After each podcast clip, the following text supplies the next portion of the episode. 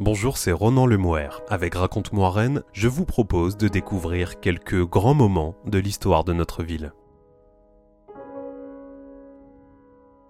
Le 31 décembre 1928, le conseil municipal nomme 50 nouvelles voies publiques de Rennes. Parmi les noms mis à l'honneur, celui de Georges Dautin. Si son nom est aujourd'hui méconnu, ce brillant intellectuel, adjoint de Jean Janvier, a pourtant marqué Rennes dans bien des domaines. Plus surprenant, il aurait même pu devenir maire de la ville.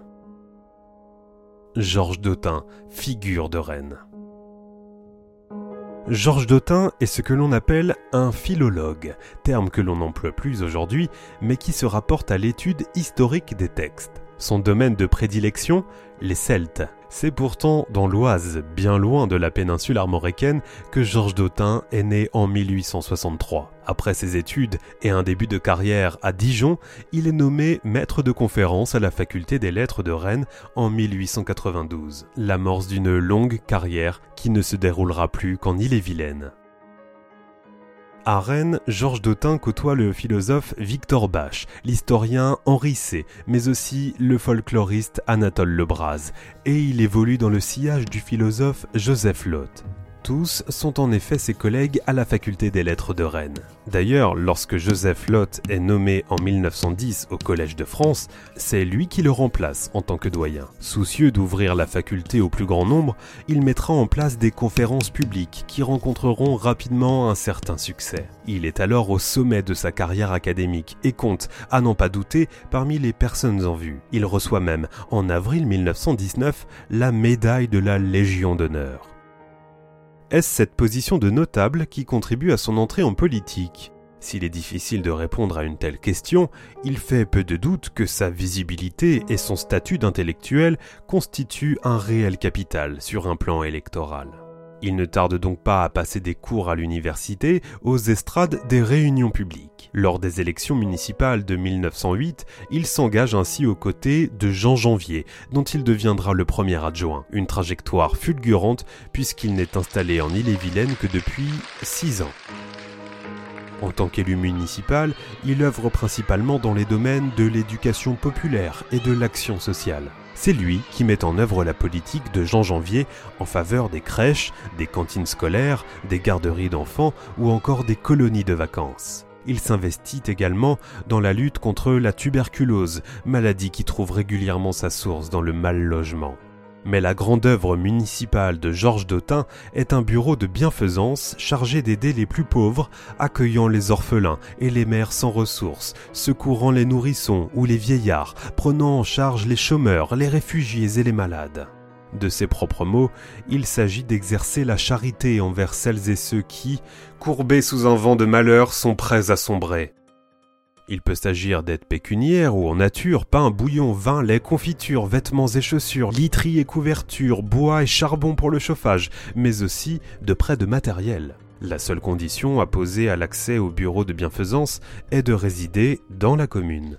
Réélu en 1912 aux côtés de Jean Janvier toujours, et devant composer avec un agenda particulièrement chargé, il sera relégué à sa demande au rang de conseiller municipal et laissera donc sa place d'adjoint. Mais son parcours politique ne s'arrête pas là. En 1925, il arrive même en tête des suffrages lors des élections municipales et refuse l'hôtel de ville. La faute encore à un agenda chargé? Toujours est-il qu'il préfère céder la place de maire à son ami Karl Baon, qui devient le premier maire socialiste de Rennes. L'homme, en tout cas, ne s'ennuie pas. Attaché à la question sociale, mais aussi aux problématiques liées à l'éducation, Georges Dautin s'implique dans un nombre impressionnant d'institutions. Président du comité régional des arts appliqués, il est aussi membre du Conseil supérieur de l'Office national des pupilles de la nation, institution créée en 1917 pour venir en aide aux orphelins de la Première Guerre mondiale. Investi dans la cité, il prend aussi une part active au combat de son temps. Comme pour beaucoup d'individus de sa génération, l'affaire Dreyfus constitue un véritable choc et le point de départ d'une longue trajectoire militante. C'est ainsi qu'on le retrouve aux côtés de Victor Bach et d'Henri C. dès 1898 lors de nombreuses conférences données à la Bourse du Travail de Rennes. Chaque sujet est alors l'occasion d'un plaidoyer en faveur de l'officier accusé d'espionnage au profit de l'Allemagne. L'engagement Dreyfusard de Georges Dautin est d'autant plus remarquable qu'il s'apparente à un combat à contre-courant. En effet, l'homme vient d'un milieu très catholique et est lui-même un temps pratiquant, mais cela ne l'empêche pas d'aller à rebours des prêches d'une église encore volontiers antisémite et comme s'il souhaitait prendre à revers sa foi, il assure la présidence du comité de défense laïque d'Ille-et-Vilaine et milite avec la libre pensée. Aux côtés de Victor et Hélène Bach, Georges Dautin ne tarde pas à devenir un des piliers de la très active section rennaise de la Ligue des droits de l'homme, un engagement qui s'apparente ni plus ni moins à la recherche de la vérité.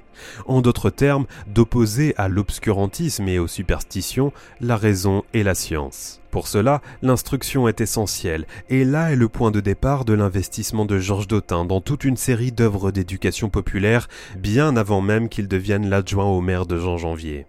C'est ainsi qu'il préside, au printemps 1896, à la création de la Bibliothèque populaire rennaise, située en l'école municipale de filles du boulevard de la Tour d'Auvergne. En 1904, on le retrouve aussi parmi les créateurs du Cercle républicain d'enseignement laïque, association dont il est même le vice-président et qui entend être le rendez-vous de tous ceux qui croient qu'il ne peut y avoir de progrès possible si la masse des travailleurs y demeure étrangère. Car Georges Dautin est avant tout un fervent républicain, terme qui, pour lui, renvoie aux notions de démocratie, de justice sociale et de laïcité.